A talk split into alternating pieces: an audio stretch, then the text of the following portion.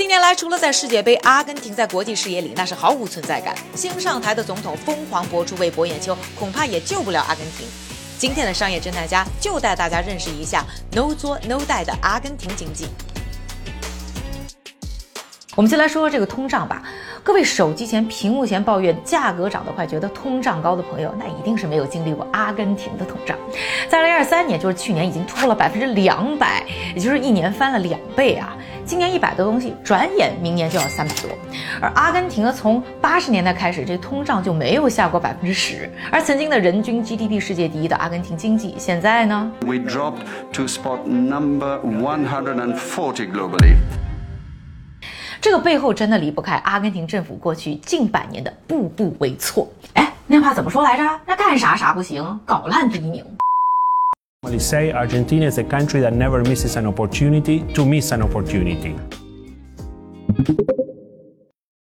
论自然条件，阿根廷绝对是标准的有脸有身材，起跑线上已经赢了好几条街的上帝宠儿。除了位于南半球的南端和其他国家稍微远了点，基本没什么可抱怨的。地广人稀，拥有大量自然资源，除了矿产上有大量的铜啊、锂啊等重要金属啊，页岩气储备世界第二，页岩石油储备全球第四，而且呢，这土地还肥沃，拥有大量平原，基本是种啥长啥。一八一六年的阿根廷结束了西班牙殖民，算是很早独立啊，引入西方技术、移民和制度的新大陆国家。按这个起步条件，就是成不了美国。阿根廷呢，至少也应该啊，发展成拉美的加拿大或者澳大利亚这种资源输出型的发达国家。可以靠天吃饭的阿根廷，其实开局呢还是不错的。十九世纪下半叶啊，开始高速发展，在一八九五和一八九六年呢，还成为了全球人均 GDP 最高的国家。到一战前啊，进入全世界最富裕的十大国家行列，那整体经济比法国、意大利都好，更是让加拿大、澳大利亚羡慕嫉妒恨。在一八八零到一九二九年这五十年时间里，哦，阿根廷还是全世界的超级出口国，这么牛。然后呢？然后就是爆发了全球经济大萧条。当然，对于当时啊经济百分之八十依靠出口的阿根廷打击不小。到了一九三零年的九月，一个不想听总统话、乖乖退休的将军乌里布鲁啊，又发动军事政变。乌里布鲁呢，可能当年啊确实年龄挺大了，靠政变当了总统，没两年就去世了。但是呢，他却就此改变了阿根廷的发展路线。首先，政治体制上，他开了阿根廷军事政变的先河。后来呢，阿根廷多次发生政变啊，军阀政府多次上台。其次呢，就是阿根廷的经济。政策呢开始变化，从增加关税开始，阿根廷的经济国门哦开始慢慢关上，这应该就是阿根廷政府开始作妖的前奏吧。另外，乌里布鲁发动军事政变当中，还有一个重要角色崛起了。这个人呢，就是家喻户晓的胡安·毕隆。政变当中啊，站队正确的毕隆呢，在乌里布鲁手下被提拔，后来呢，还被派到意大利呢观察学习。这段在意大利的经历啊，对毕隆影响最大的其实是臭名昭著的墨索里尼。一九四六年呢，毕隆成为阿根廷总统之后呢，就把从墨索里尼身上学到的都实践在了阿根廷身上，形成了毕隆主义。虽然呢，毕隆呢两度做阿根廷的总统啊，前前后后一共也就十年。左右，但毕隆主义呢，却从此几乎控制着阿根廷的经济，一直到现在。毕隆主义下，政府全面下场阿根廷的经济。要说毕隆主义在阿根廷还是挺笼络民心的，要不毕隆之后坚持毕隆主义的候选人频频当选。过去二十年有十六年都是毕隆主义总统掌权。表面上为工人阶级谋福利，为工人加薪，支持工会，增加包括补贴电费等各种福利和社保，甚至亲自雇佣三分之一的国民掏腰包给他们发工资。可关键是呢，这个阿根廷啊，那没有这个金刚钻去揽这个瓷器活，就说没钱嘛。明明阿根廷天生是做出口的命，毕隆主义呢，却因为要保护国内就业为由搞贸易管制。二战之后啊，愣是完全没有参与国际化的大发展中，错失了不少机会。就说这铜吧，阿根廷的储备占全球的百分之三，但出口呢，真是令。都是因为社保和政府雇佣的负担很重，所以政府没有能力呢再在科技啊等其他的新产业上做投资，所以本来就少了出口这条腿的阿根廷呢，国内其他产业也没怎么发展起来，还造成了国内很多的产品和服务的匮乏。懂金融的朋友应该呢也能看得出来啊，阿根廷这财务管的是非常的糟糕，基本啊就是开源节流的逆向操作，入不敷出怎么办呢？币隆主义的当权者们的答案就是印钱和借钱。先说这个硬钱，我们就来看看呢，阿根廷的 M 零。啥是 M 零？就是除去呢存款啊等等经济当中流动的，或者说马上就能花的钱的总量，算是呢反映啊硬钱水平的一个重要指标。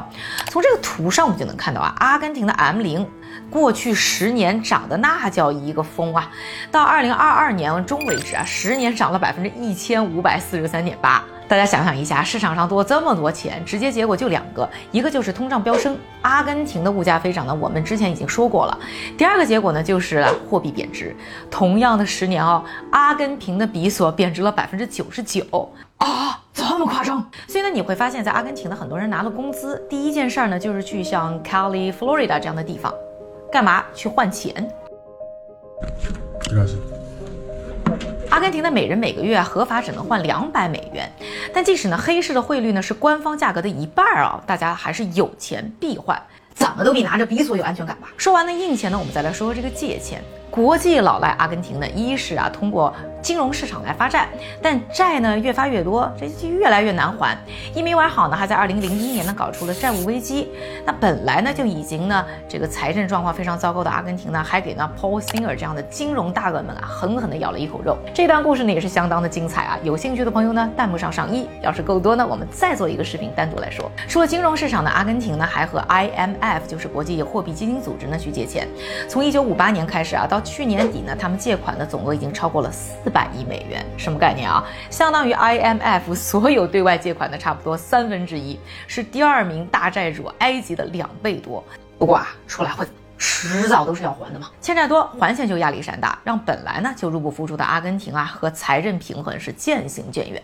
连他们自己家总统都逢人便说：“我们家越来越穷了。” And when we uh, embrace collectivism over the course of the last 100 years, we saw how our citizens started to become systematically impoverished. 阿根廷政府呢，百年来啊确实没闲着，但基本出手就是捅娄子，干啥就是伤口上撒盐，愣是把拿着一手王炸出场的阿根廷呢，是拖成了扶不起来的烂摊子。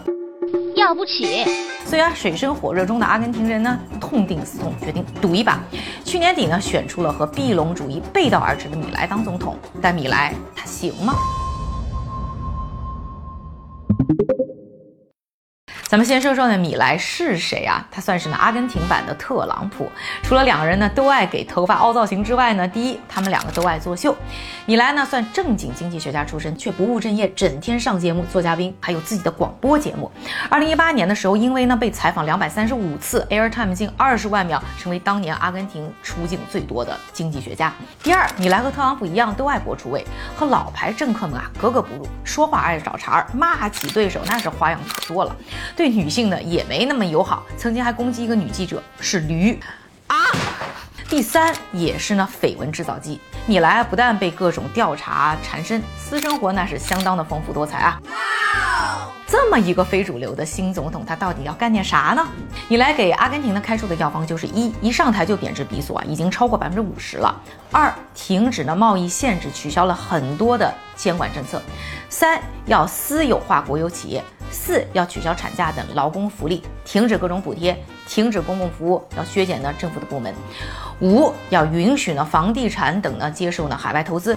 大家可能也看到今年初米莱在达沃斯世界经济论坛上被炒得沸沸扬扬的讲话。Western world is in danger. 别看米莱嘴上说这西方危险了，实际上就是死乞白赖要抱大腿，向西方资本市场交投名状啊！你们快来投资吧！我要改革，我要开放市场，我要砍掉监管。所以马斯克这样坐牢也要疫情开工的资本家，当然各种花式叫好。米莱甚至暗示啊，要开放阿根廷的卫星网络市场，让马斯克的星链这样的公司可以进入。唉。就说没有无缘无故的爱嘛，这圈粉守护也是要有利益的呀。要说啊，有多少人支持米莱，就有多少人盼着他下台。不说米莱当了总统后啊闹罢工，其实从他参选开始呢，就已经是示威反对不断啊，把他的新政啊说的一无是处。米莱上任以后，阿根廷更是爆发了全国性罢工。因为呢，新政开始呢，一定是物价短期继续上涨，很多人呢要失业，大批老百姓收入会降低等等。不但呢，很多人的蛋糕会被冻，而且呢，阿根廷的经济一定要经历全面恶化，至少是短期的。IMF 已经在一月底下调了今年阿根廷的经济发展预期。除此之外，米莱也没有改掉阿根廷爱借钱的老毛病。达沃斯讲话后没两天啊，又和 IMF 借了四十七亿美元。当然了，这也是有条件的，就是要阿根廷节衣缩食。这就意味着阿根廷政府很难在刺激经济上有什么新投入。光靠开放市场和吸引外资的发展，真的行吗？要不然还能怎么样呢？？Don't know plan B. 米兰呢说他没有 Plan B，其实呢阿根廷也真心没什么别的好选择。对于啊绝症病人，想吃点啥就是点啥吧。关于米莱和阿根廷的经济，大家还有什么想说的，在留言区呢跟我一起讨论。而喜欢这个视频的朋友，请给我点赞、关注、转发和收藏。商业侦探家用商业视角破解世界变化。